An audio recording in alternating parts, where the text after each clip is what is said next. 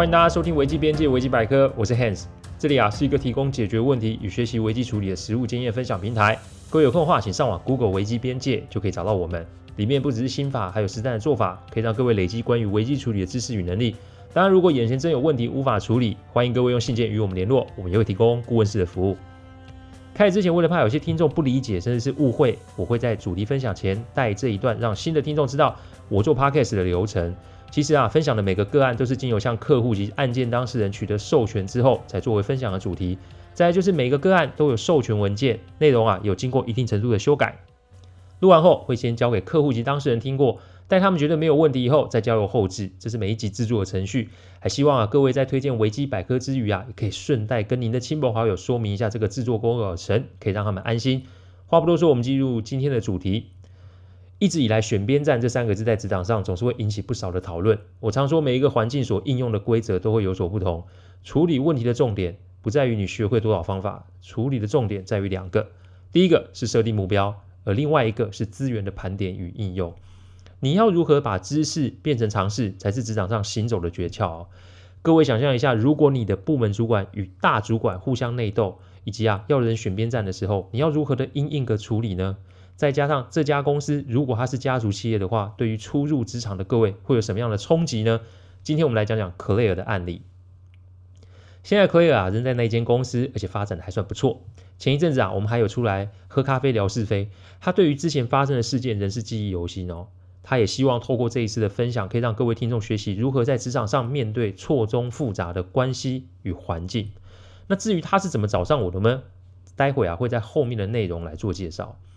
他那一年啊刚从学校毕业，透过父亲的介绍来到任职的公司。公司啊是传染业，而且还是家族企业，所以公司里面的高级主管之间啊大都有亲戚关系哦。请各位听众先不要心怀偏见，以为啊家族企业就会有营运不佳的问题。事实上，这间公司的营运真的不错，只是因为没有上市上柜，所以名声啊并不为众人所知。跟各位啊分享一个我观察公司好或不好的一个小方法。我看的是公司员工福利制度。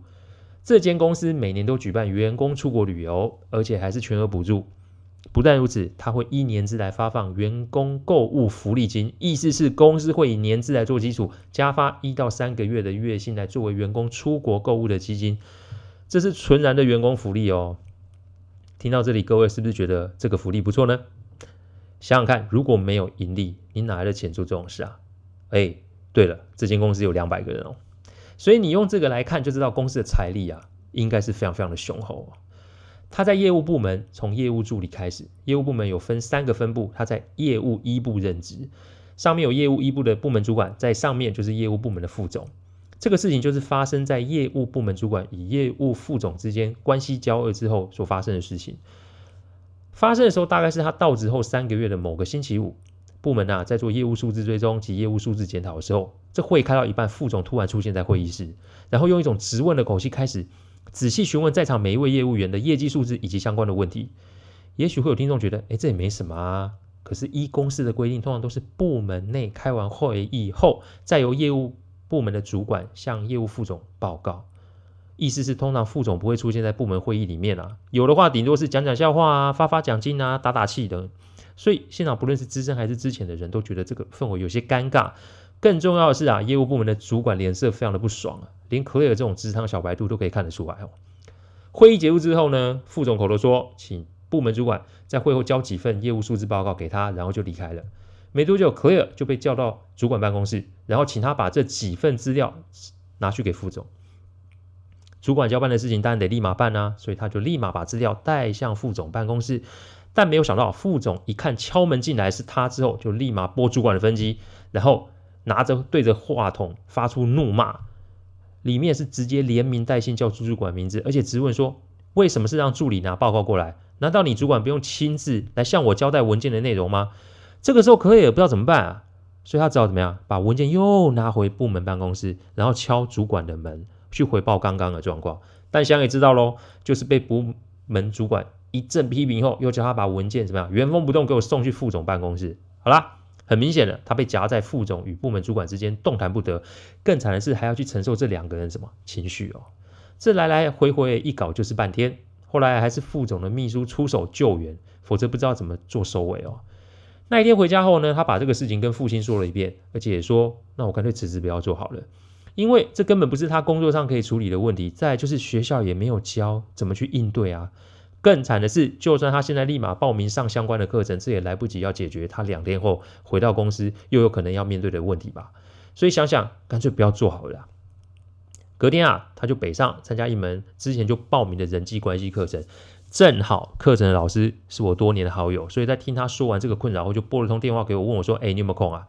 可以给 Clare 一些建议及处理的方向哦。”在我们的行业里面，只要是问题都是可以被处理的。连啊录这个音频的前一天，我还解决一个结婚在即结果找不到婚纱的案子哦。这就是我们的世界，所以只要我有时间，我都会非常乐意提供解决问题的建议与方式。就像我说的，一切都是缘分哦。我的目标是完善解决当事人的问题，我的目标从来都不是计算我可以赚多少钱。所以那天我只请可尔买杯咖啡给我，我们便开始一个小时的咨询。在得知他的状况之后，我给了他以下的几个建议哦。第一个建议，你确认这是公司还是私怨哦。无论在哪种公司还是环境，人与人的关系一旦生变的时候，一定会有理由。我常说原因不外乎是钱、权、情三件事。所以我请可尔先去分辨副总与主管的冲突到底是公事还是私事啊。我到现在还记得，当我提出这个建议的时候，可尔脸上的表情，因为他根本不知道怎么找出这个原因啊。我曾经在文章有提过，当我们面对问题的时候，请记得不要用突发奇想的方式来找解决问题的答案。我们要做的是整理出事情的时间轴，然后标注哪个时段发生哪件事，因为通常答案都会在这些整理内容里面。所以其实引爆两个人冲突就是那天周五。的业务部门会议嘛，所以他要做的去思考为什么副总要来这个会议，所以我又给了他四三个思考方向。第一个，副总是来业务一部，还是有去其他两个部门的会议呢？第二个，截至目前业务一部的业绩是领先还是落后？第三个，这个业务副总跟业务部门主管他们之间有没有血缘上的关系啊？好啦，我请他立马打给部门熟识的同事做询问，结果前两个答案都是否定的，但第三个答案却是肯定的。原来啊，副总是老老板的二女儿，而部门主管是什么？老板的第三个女婿啊。各位听众，请问这是公事还是私怨呢？其实答案已经浮现了吧。第二，摸清楚政策或是早知潜规则。以前我在看港片的时候，我听过一句很棒的金句，大意说这个世界会有两套秩序。一套是法律秩序，而另一套则是地下秩序。公司其实也是一样，一定会有明文的规则，而同时也会有不成文的规则。我相信各位都有听过严禁办公室恋情这种规定吧？但这不不是一个法律规定啊，这只是一个很多企业内部的不成文规定。所以的确，奎尔可以辞职不干，找下一份工作。但我提醒他，转换环境的确是个方法，但换工作最大的乐趣与迷思是什么呢？是你根本无从决定下一份工作会比现在的好或坏。所以，除了转换外部环境的选项，我们也可以利用这一次的机会，来对内在的心境做一个训练，并且培养出面对此种状况的应对态度。这样子，哪怕将来你真的换了工作，你也不会用不着啊。这也许就是大家俗称的软实力吧。摸清楚规定的意思是说，公司是否有类似的处理机制。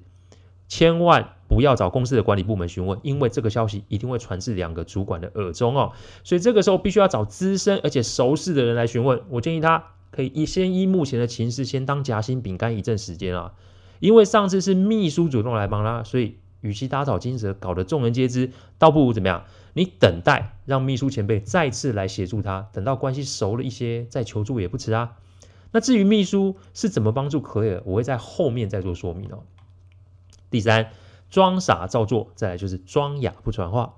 当环境不确定，而且有些混乱的时候，装傻是个起手式。但是所谓的装傻，不是教各位装死，然后闪得远远的。这里所谓的装傻，就是听话照做。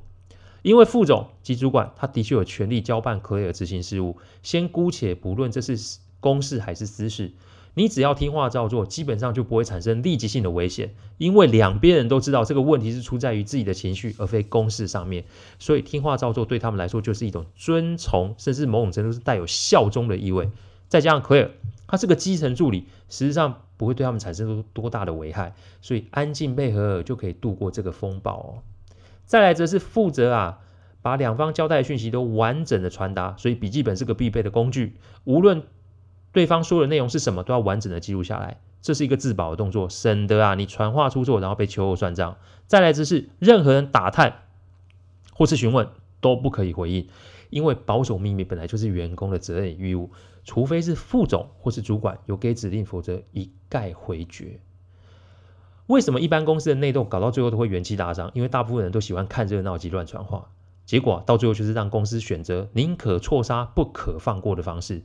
提醒各位听众啊，你在职场上请记得适时的关上耳机，闭上嘴，否则你一定会惹来杀身之祸。第四，把时间看待成避风头的工具哦。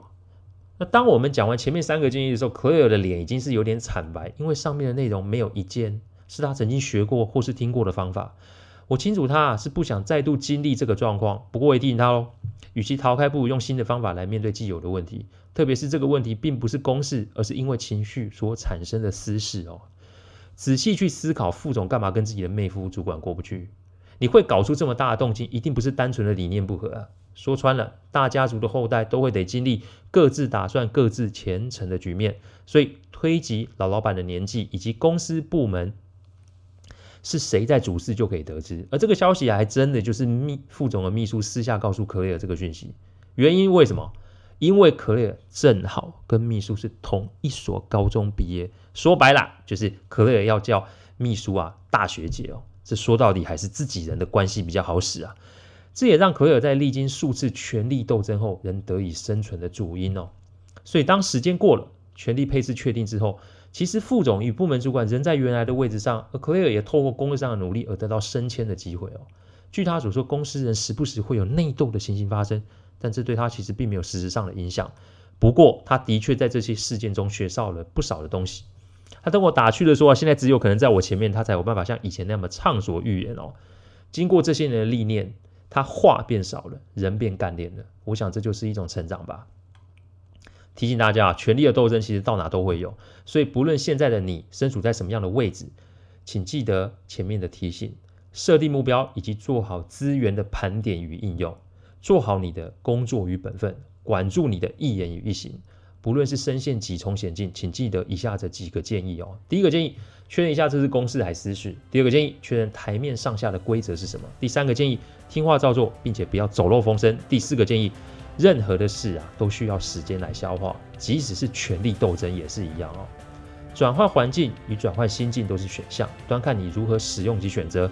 但你如果都是选择转换环境，那你的问题也许都会重复发生哦。感谢各位聆听，听完之后如果有任何的意见，请上我们的网站危机边界留言。我们预计每周一中午会上架一个 podcast 的主题分享。各位有任何想听的主题，也可以透过留言给我们知道。再次感谢大家，我们下次再见，拜拜。